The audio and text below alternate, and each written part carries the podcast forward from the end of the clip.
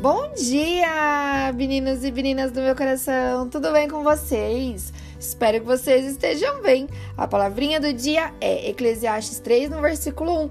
Tudo tem o seu tempo determinado e há tempo para todo propósito debaixo do céu.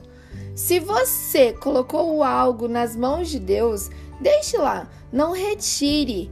Deus não chega nem antes e nem depois, ele chega na hora certa e ele vai te responder. Que Deus venha abençoar o seu dia e que seja um dia incrível e maravilhoso. Um abração enorme. Tchau, tchau.